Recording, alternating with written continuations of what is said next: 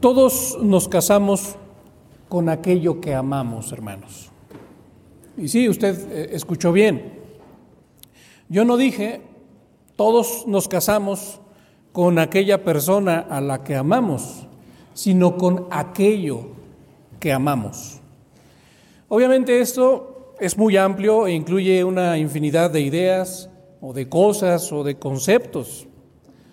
Y es que cuando yo hablo de casarnos, pues no estoy queriendo decir que forzosamente tenga que haber una ceremonia nupcial. Realmente de lo que yo estoy hablando es de compromisos.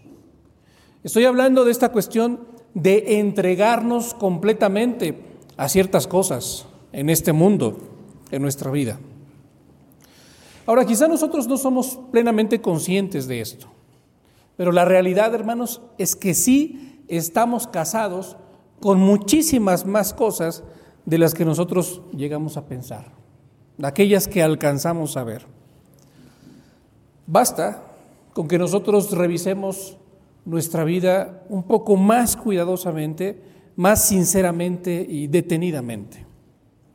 Una persona, por ejemplo, aunque sea cristiano, o se considere a sí mismo cristiano, puede decir, pues yo estoy casado con Cristo, estoy comprometido con el Señor, pero si revisamos su vida, como lo decíamos, detenidamente y sinceramente, nos vamos a dar cuenta que pareciera que esta persona también está casada con el deseo de éxito y con el poder. A lo mejor lo niega, y quizá lo niega porque no lo alcanza a ver. Pero si nosotros tuviéramos oportunidad de analizar cómo utiliza sus recursos, y hablamos de cómo utiliza su tiempo, en qué invierte su tiempo, en qué invierte su dinero, en qué invierte su esfuerzo, su energía, pues nos vamos a dar cuenta que todos estos recursos parecieran estar encausados para obtener éxito y para obtener poder. No cabría entonces ninguna duda para nosotros y para esa persona en particular de que esa persona está casada con esos deseos de éxito y de poder. ¿Por qué? Porque precisamente su, manera de, vivir, aquello en lo que está invirtiendo sus recursos, pues es lo que demuestra. ¿no? Las, evidencias en ese sentido no son engañosas, nos muestran la realidad. Ante esto entonces nosotros nos preguntaríamos, ¿qué es lo que ama un cristiano? ¿O qué es lo que debería amar un cristiano? La respuesta es bastante obvia. ¿no? Y estamos hablando de un cristiano, decimos un cristiano, hermano, pues por supuesto ama a Cristo. No tenemos otra respuesta.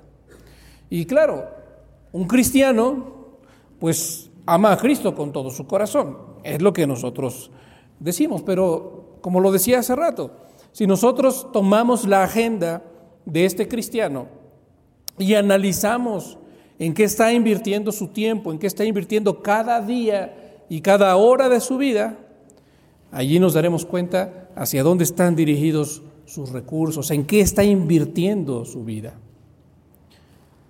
Y tristemente tendríamos que reconocer que tanto su tiempo como su dinero, como su esfuerzo, no están realmente siendo dirigidos para la gloria de Cristo. No están buscando la gloria de su Señor, a quien dice amar, con quien dice estar casado, con quien dice estar comprometido. Muchas veces, si nosotros analizamos así la agenda de un cristiano, y quizá también podríamos hablar de otros recursos como los recursos económicos, y analizamos sus estados de cuenta, y nos damos cuenta en qué está gastando tanto su tiempo como su dinero, pues podremos darnos cuenta, tristemente, de que aunque él diga que está casado con Cristo, está casado con alguien más. Está casado con el mundo. Y eso es algo que nos cuesta mucho aceptar. Pero la gran mayoría de cristianos se encuentra en esta situación. Y es comprensible, es muy comprensible porque ciertamente el mundo es mucho, muy atractivo y siempre está compitiendo con el Señor, por el señorío de nuestra vida. Siempre el mundo quiere ganar toda nuestra atención. Por eso, hermanos, es que el llamado del apóstol Juan es muy claro. Si vemos ahí lo que dice la primera carta del apóstol Juan, el capítulo 2, la primera parte del verso 15, allí Juan nos está exhortando de una manera muy clara y muy directa. Nos dice, no améis al mundo ni las cosas que están en el mundo. Y esa es una exhortación, hermanos, que vale para todos nosotros hoy. No debemos amar al mundo, ni tampoco debemos amar las cosas que están en el mundo. Ahora, a estas alturas pueden surgirnos un par de preguntas. La primera de ellas es, ¿qué significa realmente amar? Y más específicamente, ¿qué significa amar tal como el apóstol Juan lo está escribiendo en su carta? ¿Cómo está él utilizando este concepto?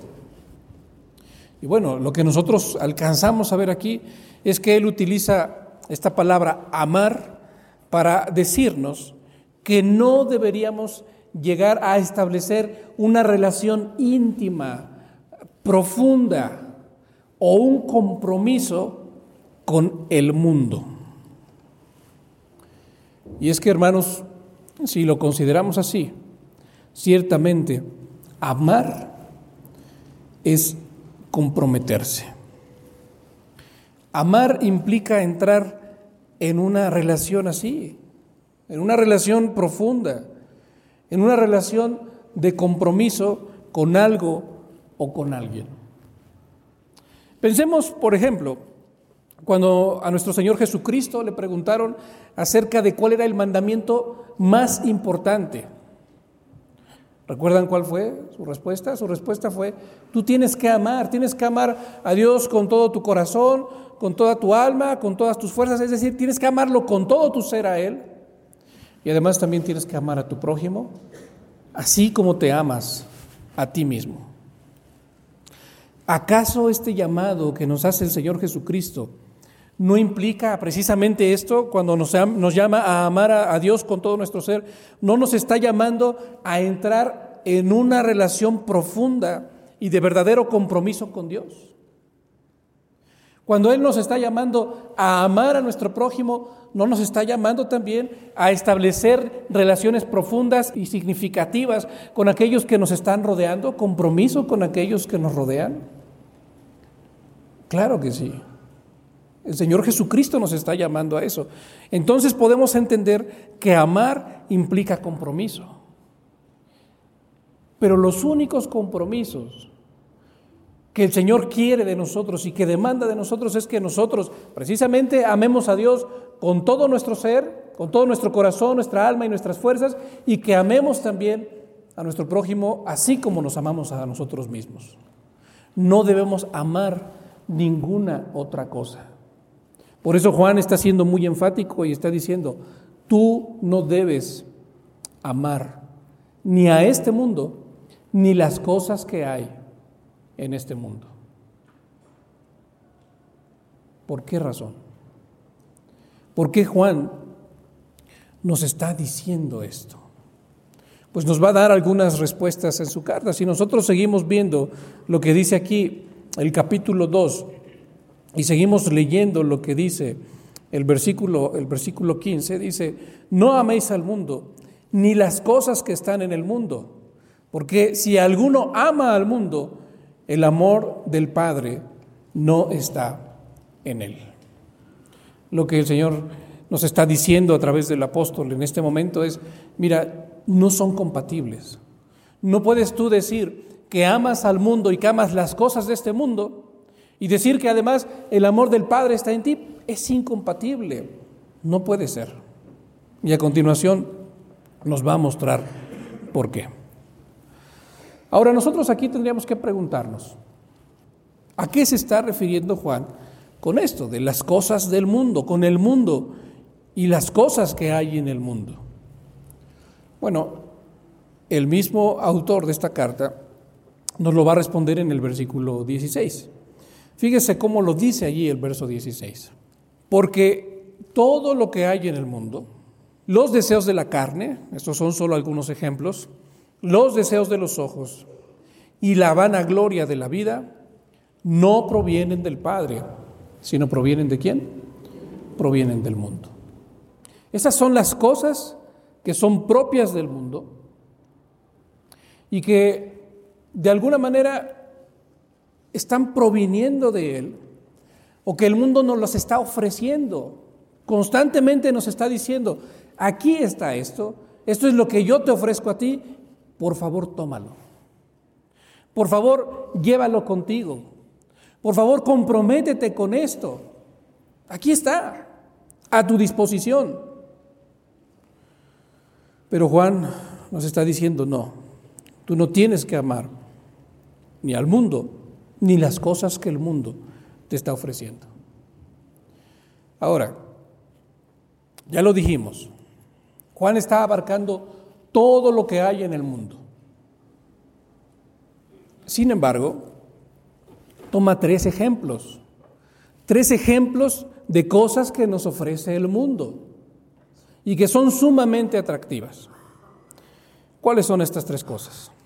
Bueno, ya mencionó primero los deseos de la carne. Segundo, los deseos de los ojos. Ahora fíjense que de todo esto está diciendo son deseos, ¿no? Es decir, es algo que se anhela, es algo que se busca, es algo que se codicia. ¿Qué serían los deseos de la carne? Pues por supuesto, todo aquello que nos trajera cierta satisfacción. Podríamos pensar en las relaciones sexuales, por ejemplo, en la fornicación, en el adulterio, en cosas de ese tipo que, que de alguna manera buscan la satisfacción de, de los deseos de nuestra carne. Están entonces esos deseos de la carne, pero también están los deseos de los ojos. También los ojos buscan ser satisfechos de muchas maneras. En un momento más vamos a ver un ejemplo. Pero además de estos deseos, tanto de la carne como de los ojos, también nos dice Juan, también algo que el mundo nos ofrece es la vanagloria de la vida. ¿Qué es la vanagloria de la vida? Pues precisamente es el hecho de buscar ser más o sentirnos más. Podríamos estar hablando, en muchos casos quizá, del éxito, simplemente por el éxito. No un éxito que esté buscando la gloria de Dios, porque estoy de acuerdo en que uno debe buscar el éxito en su profesión porque allí puede glorificar a Dios, si lo hace bien, si lo hace excelentemente. Pero la vanagloria de la vida nos habla de simple y sencillamente buscar el éxito por el éxito en sí. Eso es algo que el mundo también nos ofrece. nos está dando aquí tres ejemplos. Los deseos de la carne, los deseos de los ojos y la vanagloria de la vida. ¿Qué tienen en común estas tres cosas? Bueno, que todas, absolutamente todas, están enfocadas en uno mismo. Ninguna de estas busca la gloria de Dios, sino busca la gloria del hombre. Y eso es algo que el mundo está allí, como lo decíamos ya, ofreciéndolo en, bandeja de plata, ¿no? Está ahí poniéndolo a nuestra disposición. Aquí están los, los, deseos de la carne, tú los puedes satisfacer. Los deseos de los ojos, tú los puedes satisfacer. La vanagloria de la vida, tú lo puedes satisfacer. ¿Qué te lo impide? ¿Qué tiene de malo esto? Bueno, pues mucho. Le voy a invitar que me acompañe ahora al Antiguo Testamento. En Eclesiastés capítulo 2 nos vamos a encontrar con un hombre que experimentó en su propia persona, es decir, lo, que él nos va a brindar a, continuación en este libro es su propia experiencia, nos lo va a compartir así de primera mano, lo que es entregarse a las cosas de este mundo.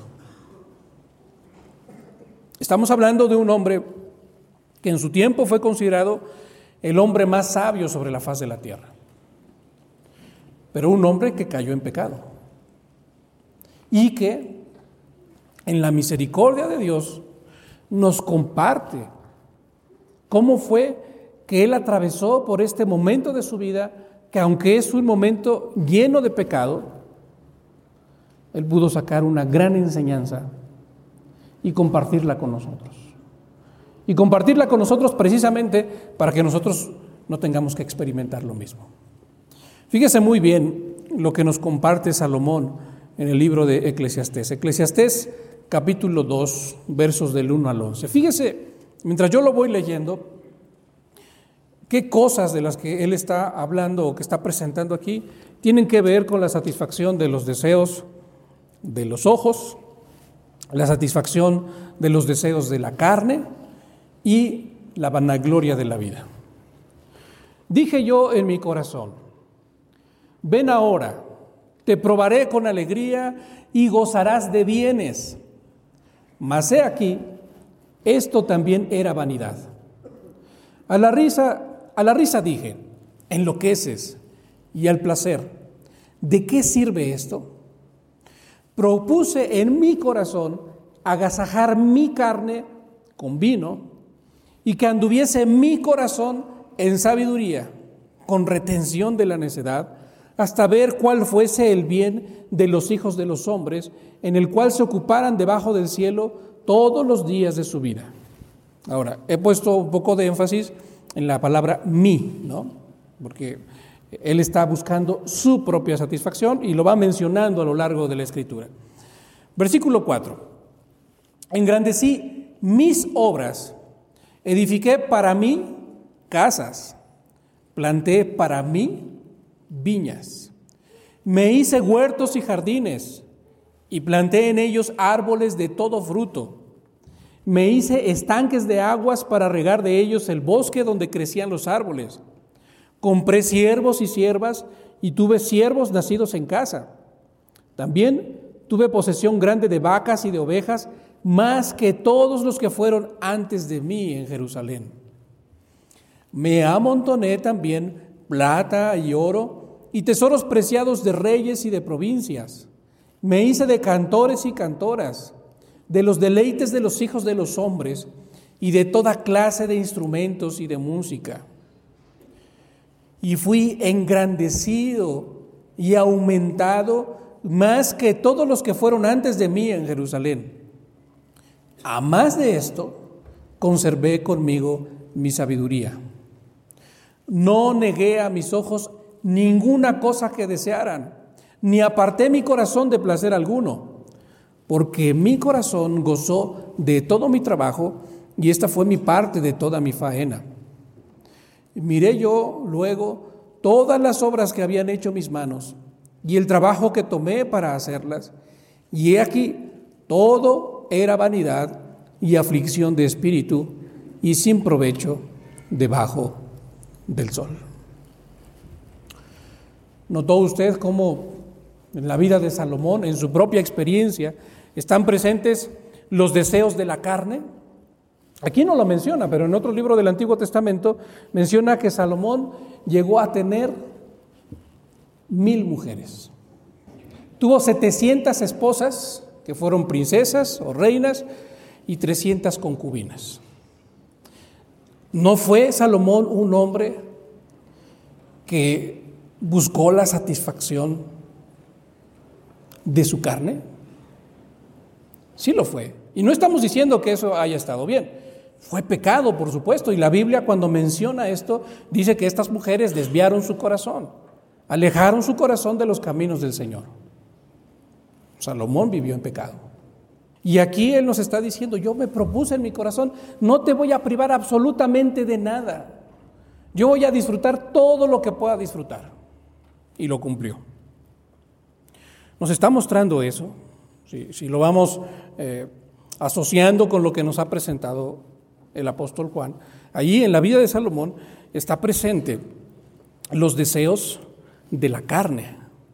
Están presentes también los deseos de los ojos. Porque cuando hacíamos la lectura, Salomón también le dijo a sus ojos, no los voy a privar absolutamente de nada. Todo lo que ustedes quieran ver, todo lo que ustedes quieran disfrutar, yo se los voy a otorgar. Y también en lo que leímos está presente la vanagloria de la vida. Porque dice Salomón que él fue engrandecido y fue aumentado más, mucho más, de que, que todos los que habían existido antes que él en Jerusalén. Y también dice, por si esto fuera poco, yo conservé conmigo toda mi sabiduría.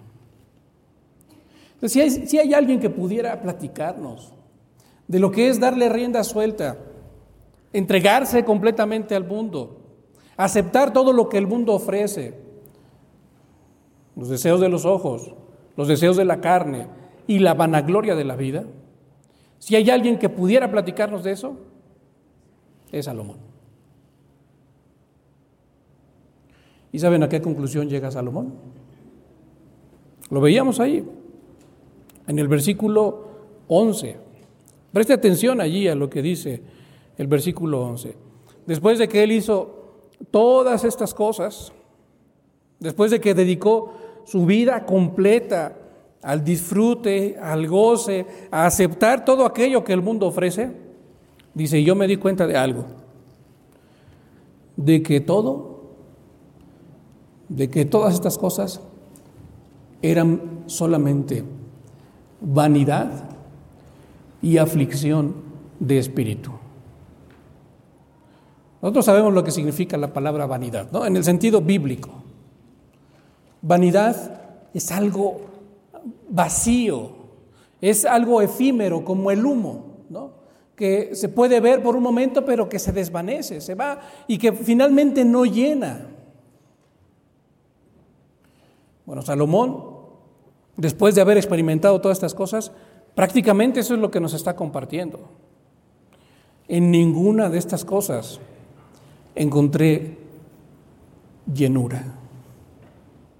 En ninguna de estas cosas encontré cómo llenar aquel gran vacío que mi alma tiene. Yo pensé que estas cosas me iban a poder proporcionar todo esto que yo anhelaba, pero me di cuenta que son vanas, que son cosas vacías y que jamás pudieron satisfacerme y que jamás podrán hacerlo.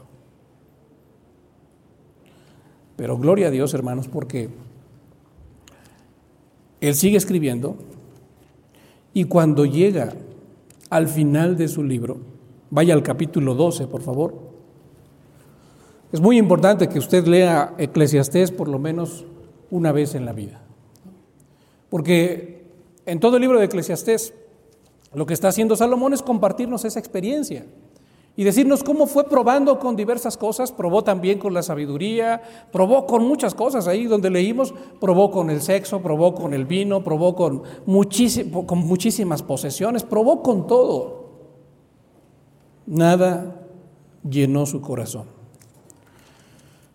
Pero cuando llega al final de su libro, en el capítulo 12, versículo 13, él nos da su conclusión.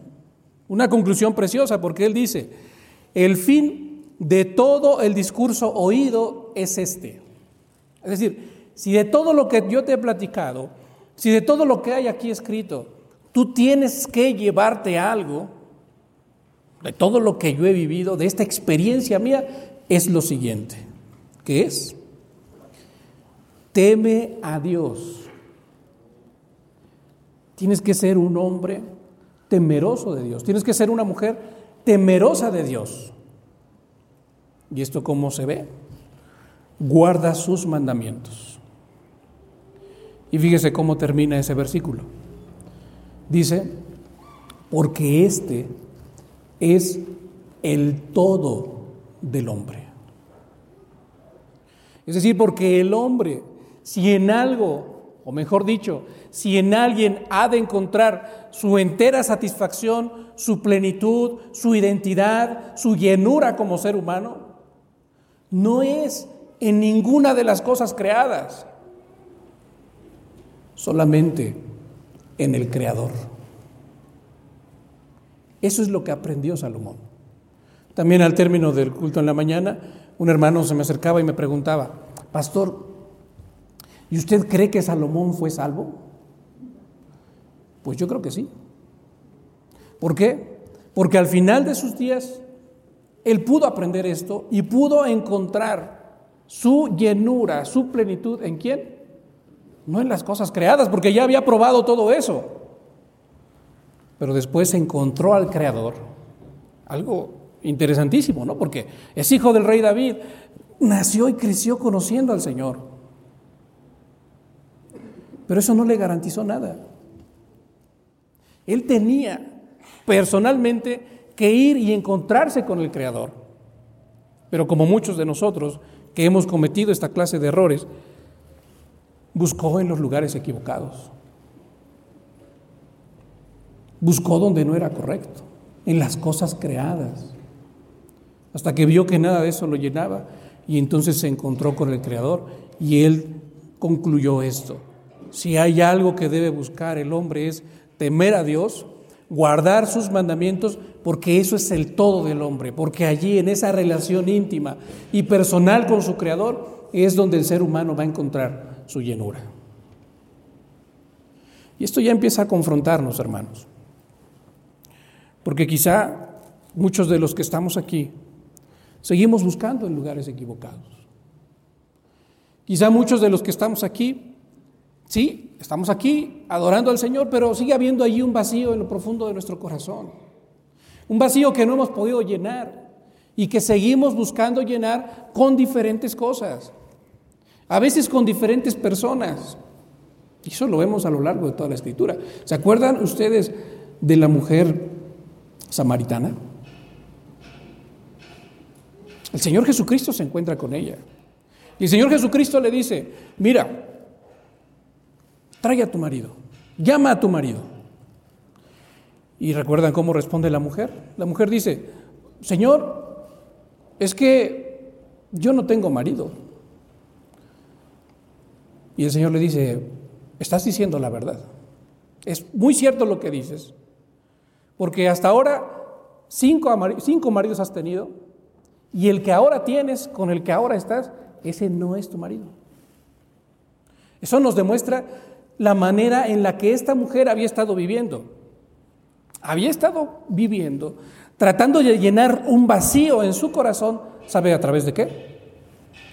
A través de las relaciones. No estoy hablando a través de las relaciones sexuales, a través de las relaciones con otros varones. Y entonces se había casado una vez y ese con el que se casó no pudo llenar el vacío en su corazón y entonces dijo, este no me sirve, adiós. Y se casó una segunda vez, ese segundo tampoco pudo llenar el vacío que había en su corazón y ¿qué dijo? Adiós. Se casó una tercera vez, una cuarta vez, una quinta vez. Tampoco el quinto, su quinto marido llenó su corazón. Y también lo dejó. Y ahora había iniciado una nueva relación. Pero ¿sabe qué es lo que hizo? Ya no se casó. Dijo, mejor con este no me caso, porque es casi seguro que tampoco va a poder llenar mi corazón. Y es cierto, porque ninguna persona, lo que decíamos hace rato, ninguna de las cosas creadas, y eso incluye a otras personas a nuestro alrededor, van a poder jamás llenar el gran vacío espiritual que tenemos. Esa es la experiencia de Salomón. Y eso es lo que vamos viendo a lo largo de las escrituras. Y mencionamos, por ejemplo, el caso del joven rico. ¿Con qué cosas quería llenar ese vacío el joven rico? Con sus riquezas. Y lo vuelvo a repetir, hermano. Quizá tú en este momento de tu vida sigas teniendo ese vacío, aunque estés aquí en la iglesia, sigas teniendo ese vacío, porque no has encontrado la llenura en el Señor. Por eso el llamado del apóstol Juan sigue siendo tan pertinente para nosotros. Si volvemos a, su carta, primera carta del apóstol Juan, capítulo 2, entendemos entonces por qué la advertencia de Juan es tan importante. ¿Por qué él nos está diciendo, miren, no amen al mundo, ni amen las cosas que están en el mundo. No entren en esos compromisos, no entren en esa relación tan íntima, personal y profunda con el mundo y las cosas que el mundo ofrece. Porque en primer lugar ya, les, ya nos dijo, ¿no? Estas cosas no provienen del Padre, sino provienen del mundo. Son las que Él nos está ofreciendo, engañándonos, diciéndonos que, que van a llenar el vacío en nuestro corazón. Juan nos está diciendo, no caigan en esa trampa, no cometan ese error. Y además nos dice, otra cosa que debería saber es que el mundo pasa y sus deseos. Y note lo que dice al final. Pero el que hace la voluntad de Dios permanece para siempre. El que hace la voluntad de Dios, ese permanece para siempre. Todas las otras cosas son efímeras. Todas las cosas van a pasar. Todas ellas se van a acabar y jamás te van a llenar.